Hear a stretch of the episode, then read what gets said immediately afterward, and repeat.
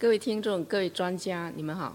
我现在是讲一个讲座，从张九龄到康有为和梁启超，岭南文人思想史的亮点。有不对的地方，请大家多多指教。那么，要讲文人的思想的发展过程，讲他的亮点。我们首先理清几个问题，也就是说，首先呢，我讲一下中国文人思想史的一部分，其实就是岭南文人思想史了。在华夏文化主体部分的汉文化来说，文人概念呢，是指那些具有较高智力水平和受教育程度。通过文史哲方面的作品来关心社会道义和民众利益的人文知识阶层的成员，这个群体是属于新兴的文士群体，后来演变为文人。新兴文士群体的产生时间是春秋末到战国初。这个群体它形成的标志是。他的群体的社会，他的成员自觉的知道本阶级的属性，也就是说，这个阶层它是以道为追求的目标，以道为价值目标。那么这个目标呢，是由他们的主体性来推动的。所谓主体性，就是指群体成员在追求自我价值与外界发生相互作用时候所表现的积极性、自主性、能动性、活跃性和创造性。那么，其实我们岭南文人的思想家，他其实也是具有这样的追求道的价值理想的这样一个特性的。所以呢，有些学者认为，包括。广府文化在内的岭南文化具有远儒性，其实是，呃，可以值得商榷的。因为其实包括呃岭南文人在内的思想家，他们其实也是以追求道的价值理想为终极目标的。那么我们讲岭南文人的思想。亮点之前呢，我们先理清几个问题，然后再把这些亮点一个个讲出来，然后再总结一下他们的总体特征啊。那么我们先说明几个问题，就是大致上是这六个问题了。第一个问题是岭南文人概念其实与华夏文人概念是一致的。岭南文人思想的内涵是，呃，具体是什么？还有岭南文人思想史的动力是什么？还有岭南地区要解决的根本问题啊，它是什么？其实就是教化和民生问题，以及社会管制的时候是有一个平等的问题，因为平等才能使到社会安定哈。还有呢，一个问题是说明一下，苏轼乃。成熟文人思想的代表，而岭南文人思想的发展是在成熟文人思想的基础上的一种再发展。好，好，我们先看第一个问题。第一个小问题，岭南文人概念与华夏文人概念其实是一致的，主要表现在两点上是一致的，就是大家都是追求道，就像孔子说的“士志于道”。另外呢，文人。他们通过立言，也就是说，通过知识、文化承传、真理探索，去获得生活资料和社会的美誉度了。那么，其实我们今天特别探讨一下岭南文人的思想，其实呢是认为它有一定的独特性。它的独特性是在统一性基础上的一种独特性，也就是说，由于我们后发。处于在纵向的历史维度上是后发，就后置性，因为唐宋的时候珠江三角洲才形成，所以它有后发性。那么在空间的角度来看，它是具有政治的边缘性，但是呢，在呃中外交往的角度来看，它具有呃前沿性。所以，由于他这些特点，他的思想的发展，他在成熟的文人思想基础上的发展，就具有独特性、创新性了和实用性啊。因为他不断有新问题产生，所以他要解决实际问题，所以他有实用性。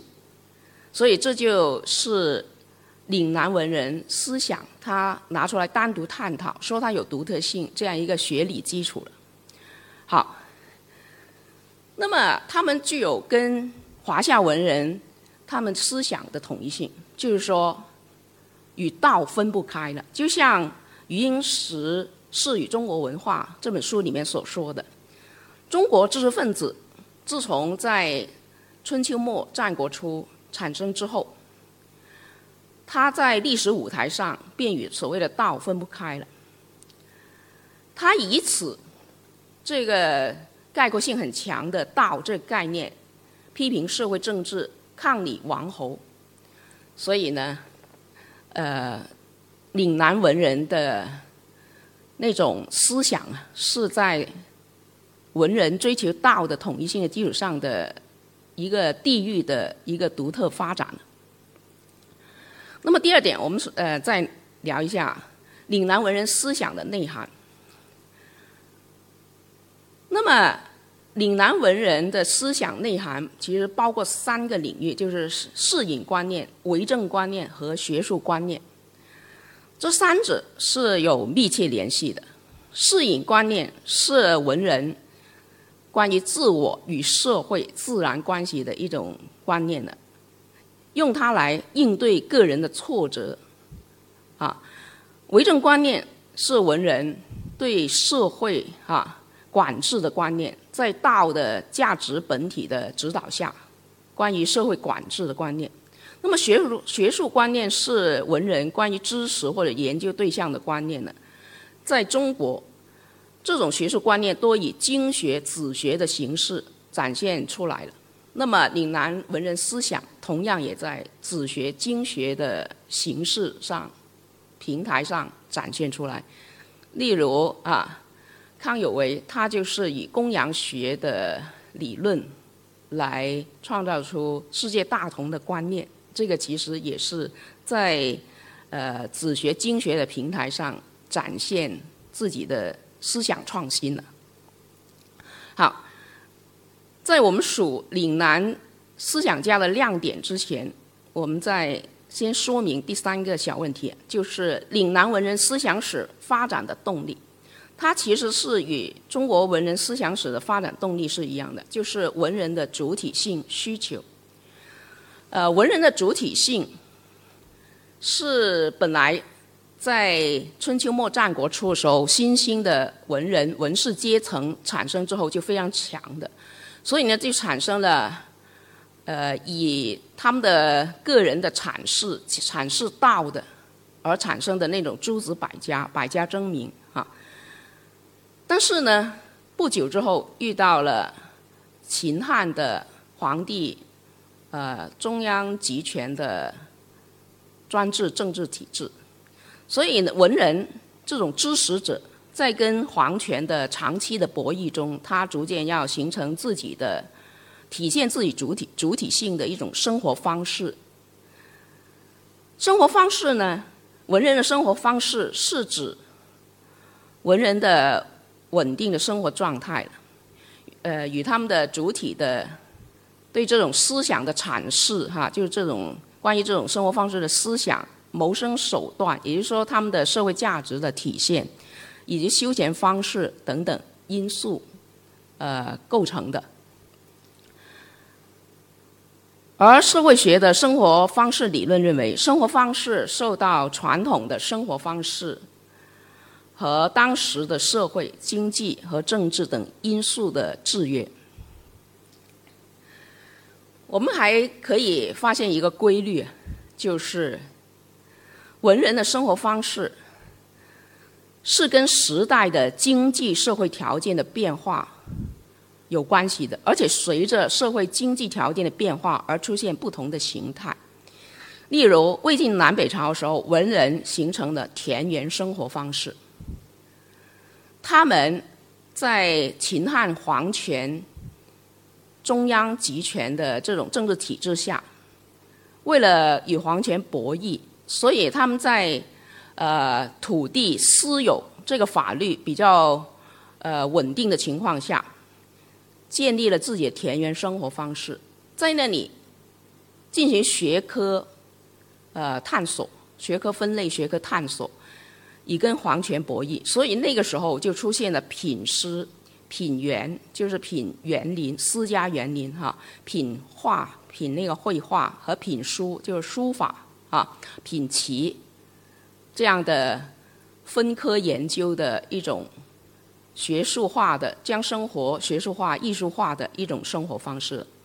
那么盛唐的时候，王维采取了一官一隐一禅的生活方式。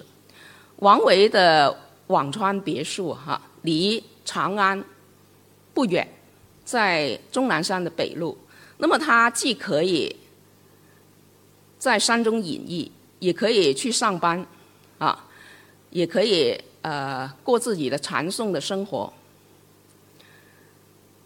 到了王维这种方式，可以叫做。都城郊外的文人生活方式，然后到宋代，柳永在青楼与歌妓缠绵啊，其实远离了士本位的意识，就是说一定要做官的这样一种传统的观念。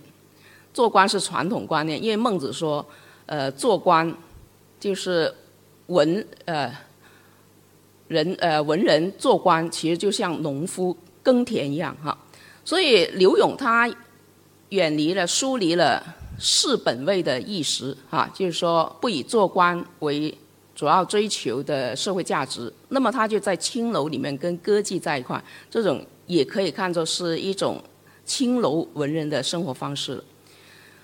那么如此类推，到了我们岭南的时候，呃，岭南明清时候的岭南。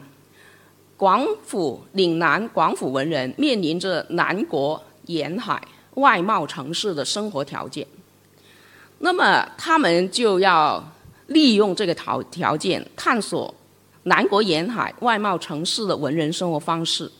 基于这个地方有独特性，啊，也就是说它发展的后置性和政治的边缘性，以及外中外交往的前沿性。那么，岭南文人思想的演化过程，必然他的思想有一定的独特性和创新性的。好，那么第四个我们要稍说明的问题就是，岭南地区首先要改要改善的就是这个社会的教化问题和民生问题。思想层面的就要教化这边的老百姓哈，民生问题是改善他们的生活。而社会管制的问题是平等的标准问题的探索了。其实社会管理就要用一个标准来做参照，来管理社会，啊，所以平等问题是以什么为标准呢？这是一个探索过程了。那么北宋的时候，呃，文人思想比较成熟的时候，张载。概概括过文人思想的四个核心点啊，第一，第一就是为天地立心了，也就是指在价值理想方面指出文人的求道的使命。因为据先秦的典籍可知，儒道世界观有一体的观念、感应的原理和生生的价值理想三个部分，也就是说人。是天地人是一体的，所以人心就是天地之心。那么为天地立心，也就是说赋予天地价值，用人心去赋予它价值，使到人们以尽人之性或者天地人之性去人文爱物。那么感应呢，是指人与外物互相感应，感应就是阴阳互动，化生万物，以达到平衡了。所以张载他就说，文人的思想其实就是为天地立心，也就是求道的使命。第二是社会生活层面，要为生民立命，也就是说在社会生活中要对百姓进行教化。第三是为往圣继绝学，也就是说，在在知识领域，文人要继承发展先贤的学问，以适应社会的需要。还有是在人类的理想方面，在建立人类共同体啊，就是习主席所说的人类命运的共同体，为他的建立做出贡献，为万世开太平了。那么，其实文人，广府文人，啊，岭南文人也有这样的文人思想的基本的那个要素哈。那么，文人思想呢，也一直探索社会管制的平等标准。例如，呃，春秋战国的时候，墨子，他也是以道为价值本体的。以平等为价值本位啊，本位是人为制定为衡量其他现象的标准的特定现象，它不同于本体哈。本体和现象相对，是生成各种现象的本源，是本然的存在的。那么墨子他的平等观念呢，就是想，呃，大家都劳作，干一样的活。兼爱交相利，也就是说，希望人人都做一个劳动者。但其实有时候这样的操作也很难行得通哈。那么庄子则以自然为本位，提出个体生命自由的诉求了。而韩非子呢，以法为本位，主张严刑峻法来治国。他们一直都在探索平等的标准。例如，韩非子以法为本位的话，他其实就是反对儒家的以血缘关系来作为社会平等的一个标准。也就是说，你有怎么样的血缘，就有怎么样的呃社会的地位。看上去也是一种平等的标准，按血缘来做参照物啊。所以，韩非子的以法为本位，其实就是对社会以血缘关系为呃那个平等的本位的哈，平等的参照物的这个儒家思想呢，是一种反动的，也就是说，他是反对呃社会贵族阶层对下层的压迫的。其实哈，好，我们再看。下一个问题哈，我们要说明的第五个小问题就是，岭南文人思想是在成熟的文人思想的基础上的再发展。那什么是成熟的文人思想呢？也就是说，是儒释道这种思想资源呢，在那个时候已经融合了。那么目前很少人去研究三者。不同的三者，它如何融合？那么我们这里简要的讲一下三者融合的原理。首先呢，中国很早就有道的观念了。道从物质层面来看，就是道路了啊。那么从万物运行的角度来看，道是规律和方法。那么道从本体论的角度来看，是万物之母。它到底是物质的还是精神的，很难说，还没有确切的结论。但是古人有办法使用“道”这这个概括力很强的最高概念，哈，它是说它是万物之母，也就是说，道是衍生万物的。那么道是衍生万物，那么从另外一个角度来看，万物就是平等的，万物是道的衍生物，也就是说万物它们之间的逻辑地位是平等的，这就是来自庄子的齐物论的的观点了哈。那么这个齐物的观点呢，齐物论的观点与后来东汉时候进入通过四十二章经进入中国的佛家的道理是有可以融合的地方。呃，佛家的观念认为，万物它的内里的物质基础啊，它的内里啊，万物的内部啊。它的性质是不稳定的，不断变化的。也就是说，人的脚不可能踏进同一条河流。也就是说，你的脚踏进河流的那那个变化的瞬间，那个对象河流已经在变了。所以，人的脚不可能踏进同一条河流。这是从绝对意义上来说，万事万物不断变化。那么，从不断变化的角度来说，它就是空的，这就是佛家的色空观念啊。呃，色就是现象，空呢就是万事万物不断变化，并不是没有东西，而是不断变化，它的性质不稳定。从这个角度来说，说它是空的。所以佛家告诫人们要无住，看事物的时候要有无住观念，也就是说万事万物不会住下来，不会停下来的哈。所以既然万事万物，都是不断变化，是空的啊，性质不稳定的，那么就就可以不需要太执着了，无执。那么既然万事万物都是性质不稳定，也就是说他们有其万事万物有同同样的那种逻辑地位啊，大家都不稳定啊，所以相当于跟庄子的齐物论的思想可以融合啊。那么再到儒家，儒家主张做官啊，去经营经国济世啊。那么他主张入世。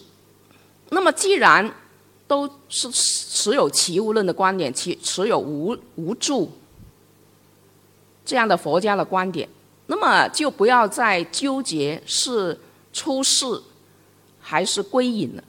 所以呢，道家和佛家和儒家就可以相融，好，所以是儒释道融合的原理就是这样。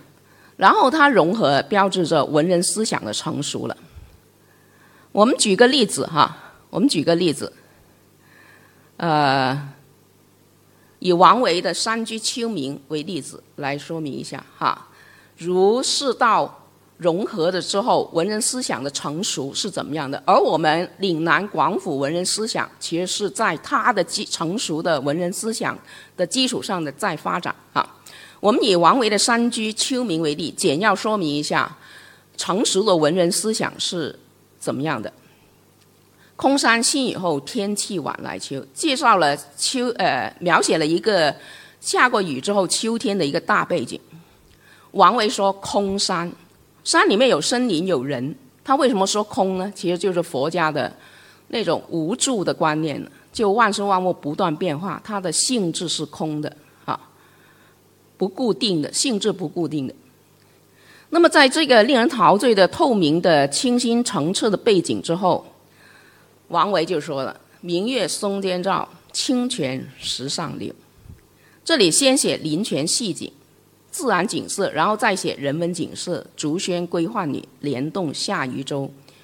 在林泉景色的写林泉景色的时候，呃，明月松间照就仰望，清泉石上流就俯视，视听交织，动静结合了。写到人世生活的时候，只闻其声，不见其人，只见莲动，不见舟行。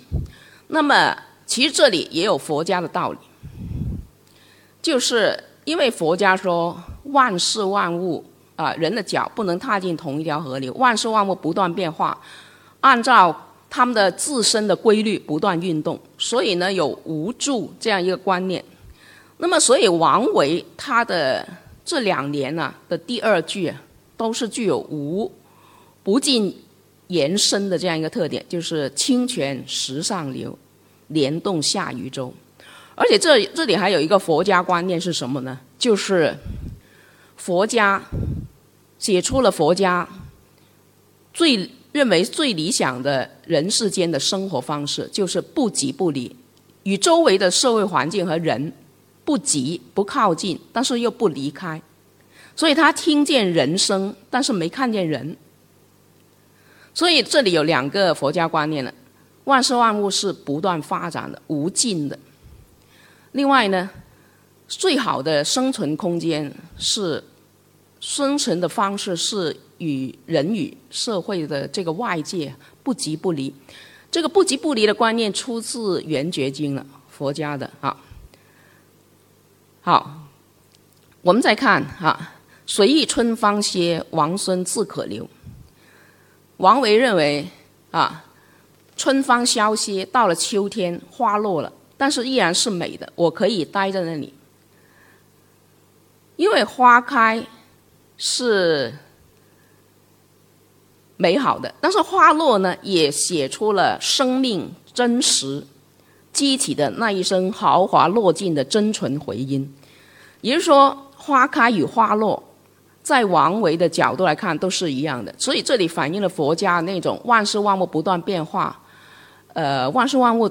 具有同等的逻辑地位嘛？还有，呃，庄子的齐物论的万物都是道的衍生物，具有同等地位。所以花开跟花落其实具有同等的逻辑地位啊，两者都是美的。那么我用这首诗来说明，呃，儒释道融合的时候啊，那种呃浑然一体啊，坦然成名的心境。这样一种文人思想成熟的状态好，那么第六个小问题，我们来说明一下。呃，苏轼的思想，他更经典了。王维的思想其实已经是比较成熟的思想了，儒释道合一。但是呢，他比较高雅。而苏轼呢，更加亲民，更加生活化，更加具有可操作性，所以呢，更为成熟了。这是在北宋的时代了，哈。那么苏轼的生命范式是执着人生又超然物外。儒家方面，他取了采采用了儒家的固穷的坚毅精神；道家方面，他采用了。他轻视有限时空和物质环境的超越态度。禅宗方面，他以平常心对待一切变故，变故哈，所以他的人生观其实就是随修心养性，随遇而安，不怕困难。我们以苏轼的《定风波》来说明一下哈。苏轼说：“莫听穿林打叶声。”何妨吟啸且徐行？他主张，呃，不要听外界的所谓的声威。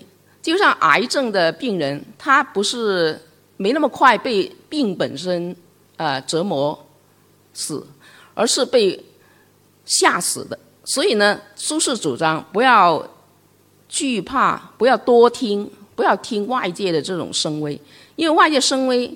也可能是吓唬你、吓唬你的，不一定是很真实的。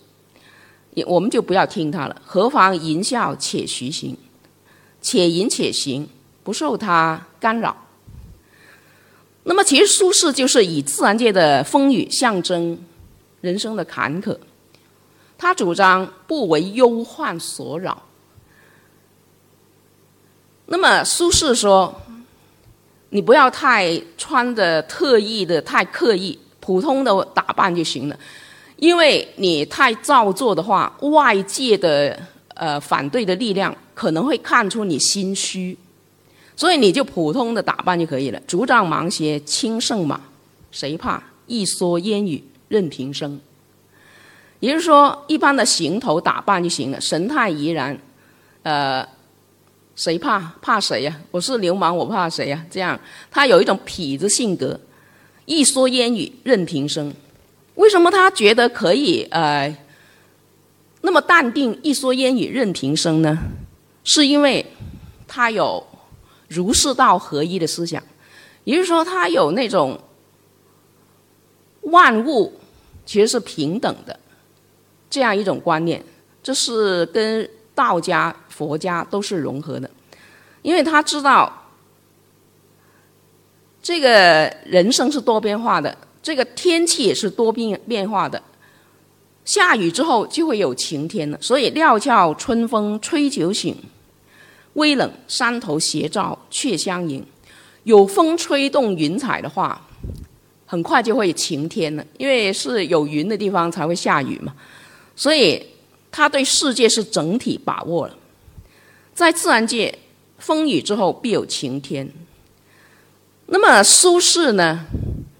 最高境界在他后面这两句，这几句哈：“回首向来萧瑟处，归去，也无风雨也无晴。”也就是说，风雨之后必有太阳，但是太阳之后也有乌云呢。